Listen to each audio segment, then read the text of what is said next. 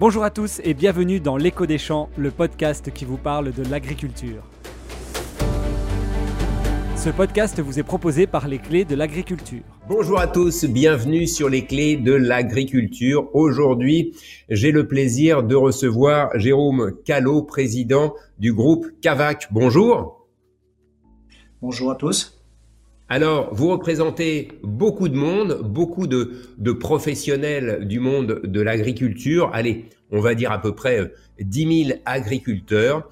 Euh, vous êtes du côté de, La Roche-sur-Yon. Première question, euh, vous êtes un petit peu l'écho de ce monde professionnel. Comment s'est vécu ce Covid, cette période de confinement pour les agriculteurs de votre région? Eh bien, écoutez, je dirais euh, deux réactions. Une première, une forte inquiétude, vous devinez bien, avec des conséquences qui commencent à, poindre dans l'exploitation et, et, notamment les productions animales, puisque nous avons quelques retards d'enlèvement. Mais une deuxième, un effet qui n'était pas estimé au départ et qui est celui d'une réassurance sur l'utilité et l'intérêt de l'agriculture française. Parce qu'en fait, euh, voilà, donc on s'est aperçu que l'agriculture avait son rôle. Les politiques ont d'ailleurs euh, affirmé haut et fort de l'intérêt de, l'autonomie alimentaire. Donc on, on, peut que se réjouir de ça. Alors il y a ces doubles facettes, euh, à la fois l'inquiétude sur l'avenir et aussi cette certaine, je dirais, euh, estimation de, l'intérêt du travail qu'ils font. Est-ce qu'il y a euh, des secteurs particuliers qui ont été touchés? On a parlé notamment par exemple de, de l'élevage, mais dans votre région, est-ce qu'il y a des agriculteurs en particulier qui ont été plus touchés par des problématiques euh, d'écoulement de, production, de distribution alors en fait, euh, sur le groupe Cavac, on a plusieurs formes de distribution et, pour l'instant, euh, hormis la catégorie élevage et, je disais tout à l'heure viande bovine où il y a des difficultés d'écoulement sur, sur certaines catégories, et puis le canard également gravement touché, très très sérieusement. Donc là, des mesures d'accompagnement de la part de la coopérative vont être nécessaires. Euh, pas trop autrement parce qu'on donne notre co-diversification qui nous permettent sur des circuits euh, dits plus traditionnels hors restauration, euh, hors foyer, et donc plutôt circuits dits courts spécialisés qui développent la production. Donc il y a les deux facettes. Il y a une facette compliquée d'un côté et puis mieux de l'autre. Et donc je pense que voilà, on va au niveau de la coopérative, qui est une coopérative polyvalente, multi-activité, pouvoir actionner des leviers de solidarité dans la coopérative. Vous avez comme baseline pour la CAVAC la positive agriculture, une agriculture positive. Euh, alors encore plus dans un contexte comme celui-là, qu'est-ce que ça vous veut dire? Qu'est-ce que ça sous-entend? Alors la positive agriculture, euh, c'est une attitude chez CAVAC qui est née il aujourd'hui plus de 20 ans. Une réflexion stratégique qui a été conduite dans la fin d'année 95 suite à des difficultés qui nous ont conduit à renverser euh, autrefois, on produisait et il fallait écouler. Et là, on s'est dit, il faut qu'on regarde ce que le consommateur a besoin et on va produire en fonction de ça. on a créé beaucoup de filières qualité. Et cet esprit s'est développé au fur et à mesure.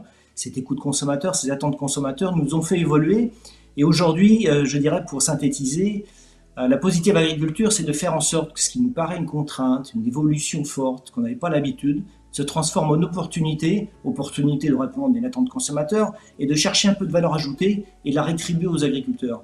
Aujourd'hui, on a fait l'évaluation dans la coopérative. L'ensemble des filières qualité qu'on a pu créer en, production végétale, en production animale, en production végétale, on est contractualisé à plus de 60%. C'est-à-dire que lorsqu'on sème nos cultures, 60% de ce qu'on a semé est déjà prévendu avec un cahier des charges défini avec nos, clients. Et bien tout ça, on arrive à capter environ 10 millions d'euros que l'on redistribue aux agriculteurs derrière par an.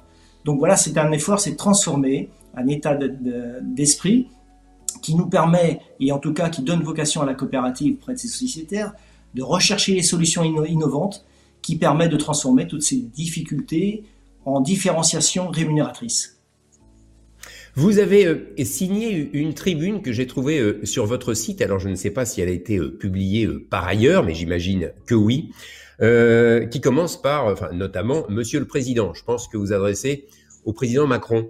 Euh, nous, agriculteurs, coopératives, acteurs de l'agroalimentaire, nous avons joué le jeu et nous espérons en effet qu'il en restera quelque chose et que euh, ni les pouvoirs publics ni les citoyens ne l'oublieront au quotidien quand on sait par exemple que près de la moitié du poulet ou des fruits et légumes consommés en France sont importés. Euh, vous dites quoi? Vous dites produisons plus en France, importons moins. C'est ça que ça sous-entend? Oui, absolument. Ce que l'on demande en fait, c'est que les attentes consommateurs euh, soient en concordance avec la réalisation, c'est-à-dire qu'ils expriment des souhaits. Nous sommes prêts à y répondre, mais on voit que dans l'acte d'achat, en fait, bah, d'abord probablement, c'est dans la restauration hors foyer le principal euh, lieu d'achat où en fait euh, ils achètent de l'importation, qu'ils soient capables d'identifier euh, ce qu'ils mangent, d'où ça vient, et que ça respecte le travail que, nous mettons en place selon les attentes qui ont été exprimées par le consommateur, par le politique. Donc, mettre en place ce processus qui va permettre bah, tout simplement de réidentifier et de privilégier, selon les normes qu'ils ont définies, selon le travail que l'on va pouvoir réaliser, bah, des achats intérieurs, effectivement, c'est ça, essayer de mettre en, parallèle, en concordance, euh, les volontés et les actes. Alors, on sait que nos producteurs ont été, euh, ont été tous là pendant le, pendant le confinement. Le circuit court s'est développé. Euh, première chose, est-ce que ça peut, ça peut durer? Ça, c'est une, c'est une vraie question. comme vous le dites dans votre tribune, hein, les habitudes, les mauvaises habitudes reviennent, reviennent au, galop. Vous pensez déjà, premier point, que cette consommation de proximité, ça peut continuer? Alors, au niveau où on a connu, je, ne pense pas, parce que les Français ont retrouvé, je dirais, une vie euh, très intense, très occupée, et donc euh, on voit, quand vous avez fait une grosse journée de travail, elle est à proximité, on va la facilité. Mais il en restera quelque chose. Et je pense c'est ça, il faut qu'on capitalise là-dessus, et c'est aussi à nous de faire des efforts, je pense, pour, euh, bah, via aujourd'hui le digital, enfin, une nouvelle forme est innovant pour rendre attractive cette offre plus locale, plus courte, plus identifiable, dans lesquelles on voit bien les, réactions, les contacts qu'on a eu avec les, citoyens nous ont retrouvés, même des gens pas très loin parfois. Ils n'imaginaient pas comment on pouvait produire, qu'il y avait ces différences, que le poulet qu'ils achetaient euh, dans la restauration en foyer ne venait pas de, chez nous.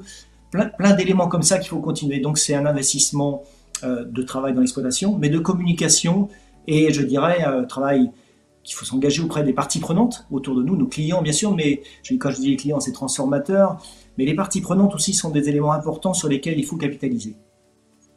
Est-ce que vous pensez que ça, ça permet aussi de, d'améliorer euh, l'image euh, des agriculteurs dans la tête du public? On ne va pas parler d'agribashing, le sujet n'est, pas là, mais ça a peut-être permis de remettre de la, de la proximité, du lien, de la réalité, du concret positif entre les agriculteurs et les consommateurs.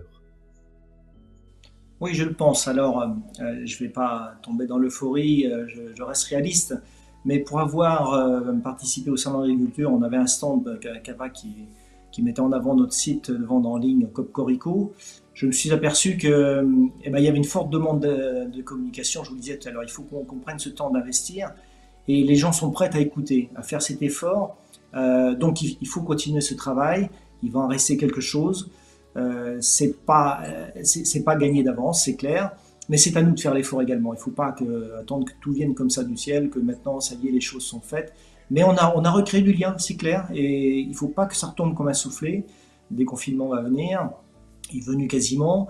Euh, continuons à nous mettre en avant, à, à exploiter cette nouvelle agriculture parce qu'il faut, prendre en compte ces attentes et pas dire euh, on fait déjà tout bien, on va rester comme ça. Non, non, nous avons entendu, nous développons euh, cette nouvelle agriculture qu'aujourd'hui on appelle la troisième voie de l'agriculture, qui est un combinatoire de plusieurs solutions, parce qu'il n'y a pas un consommateur, mais il y a des consommateurs.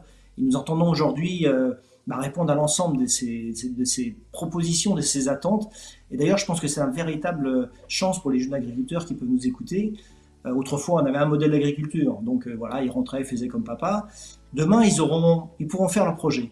Il y a des agricultures euh, dites bio, avec des circuits courts, des circuits longs, euh, des circuits des agricultures conventionnelles, avec là aussi circuits courts, ça se pratique également, plus long et même export. Ne négligeons surtout pas la capacité à exporter, puisqu'aujourd'hui nous avons la capacité à mettre une agriculture de précision qui réponde à toute l'attente de ces consommateurs, y compris jusqu'au respect de l'environnement, au changement climatique. Pourquoi ne répondrions pas à une demande dans des pays qui euh, n'ont ni la capacité euh, euh, en termes démographiques et en termes de capacité de production sur leur territoire à avoir cette production et laisser d'autres produits ou d'autres pays plutôt qui eux ont des méthodes de production tout à fait, je dirais, perfectibles pour être correctes, fournir ces régions. Donc voilà, moi je pense qu'aujourd'hui, pour le jeune agriculteur qui va s'installer, eh ben, il a une foultitude de possibilités. Il faut qu'il soit par contre bon gestionnaire, c'est clair. C'est une, entreprise, elle a un marché, il y a des prix de marché, il faut qu'il calcule, euh, qu'il mette ses prix de revient en face, qu'il calcule comment est-ce qu'il peut euh, faire l'adéquation. Voilà, moi je pense que la coopérative est là pour accompagner dans la formation de ces projets, mais répondre à l'ensemble de l'attente de ces projets. Alors bien évidemment, euh, comme beaucoup, j'ai envie de dire, vous parlez de souveraineté alimentaire. Alors derrière ce mot-là, on met un peu, bah, un peu tout et n'importe quoi, hein, soyons clairs. C'est un mot euh, rassurant peut-être d'une certaine façon. Il faut en, aucun cas que ce soit quelque chose non plus euh, d'excluant. Il faudrait pas non plus que à l'extérieur, on dise, bah voilà, finalement, les Français ne veulent plus acheter de produits qui viennent d'ailleurs. Soyons honnêtes. Complètement. Moi, je, ne milite absolument pas pour l'exclusif. Il ne faut pas tomber dans des dogmes, c'est complètement euh, inutile. Euh, je crois simplement qu'il faut que les consommateurs soient capables d'identifier, faire son choix en bon état de connaissance de tous, les éléments dont il a besoin.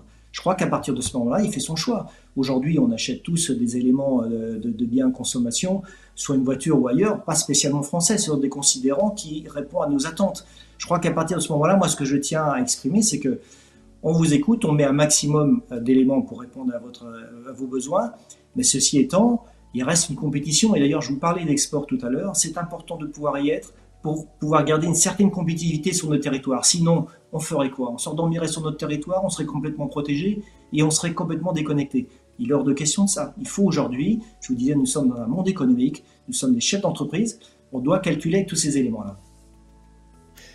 Monsieur Callot, une, question, allez, on va dire peut-être un peu cruciale quand même, euh, le prix, le prix des produits français. Les consommateurs ont toujours fait attention, bien sûr, à leurs dépenses, vont être contraints de faire encore plus attention avec la crise économique qui évidemment arrive. Euh, comment faire en sorte que nos productions françaises nationales de qualité puissent être achetées, vendues à un prix accessible? Pour le consommateur finalement N'est-ce pas le plus important aussi? Ah oui, c'est la, question euh, compliquée dans la réponse, effectivement.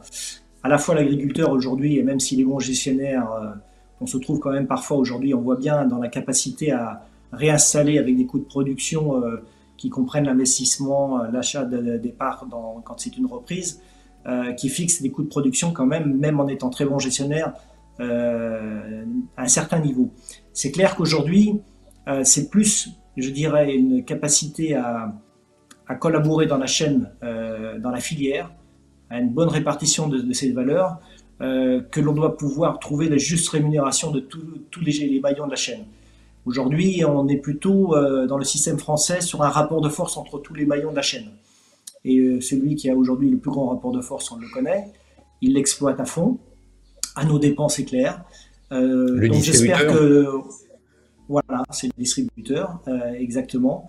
Et, j'espère que donc ces évolutions de type de commercialisation qu'on voit aujourd'hui poindre hein, entre le e-commerce, les circuits courts, les initiatives en tout genre, vont pouvoir permettre de euh, rétablir un peu ce, rapport de force et, de dire il faut que tous les uns les autres aujourd'hui, si on veut cette relocalisation, cette autonomie alimentaire au, maximum, en tout cas cette, souveraineté telle que vous l'expliquiez, avec les nuances que j'ai apportées, euh, eh bien écoutez, c'est clair qu'il faut qu'on se mette autour de la table pour que chaque maillon et que le consommateur ne euh, soit pas le dindon de la farce quelque part. Vous attendez donc, comme vous le dites dans votre tribune, des pouvoirs publics qui un peu aussi des prises de position pour aller euh, concrètement dans cette direction-là en fait. Oui, c'est clair. Il y a, aujourd'hui des, dirais, dans, certains domaines, j'en prends un par exemple, deux poids, deux mesures. Celui de la concentration, par exemple. Voilà, on nous dit organisez-vous, euh, soyez plus productifs et tout. Ben, je vois aujourd'hui quand deux coopératives décident sur un territoire, l'un côté de l'autre, ben, de créer des synergies pour être plus efficaces par rapport aux producteurs dans ses coûts de production, et y compris dans la, transformation, distribution vers la production.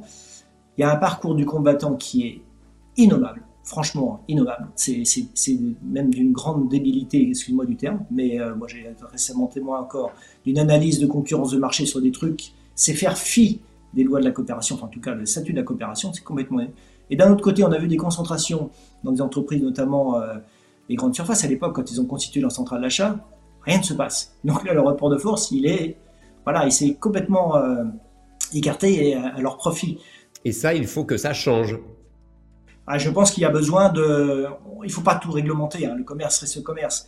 Mais il y a quand même un, minimum de poids de mesure euh, qu'il faut rétablir. Et on attend dans, ce sens-là une certaine compréhension, une écoute euh, de, notre, de nos organisations aujourd'hui. Monsieur Callot, merci beaucoup.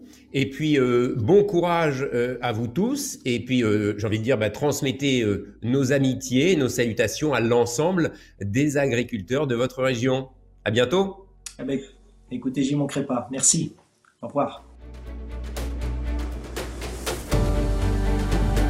Merci à vous d'avoir écouté L'écho des champs, le podcast qui vous parle de l'agriculture. Ce podcast vous a été proposé par les clés de l'agriculture. Retrouvez-nous sur Twitter, LCDAgri, et sur Facebook, YouTube et LinkedIn, les clés de l'agriculture. À bientôt!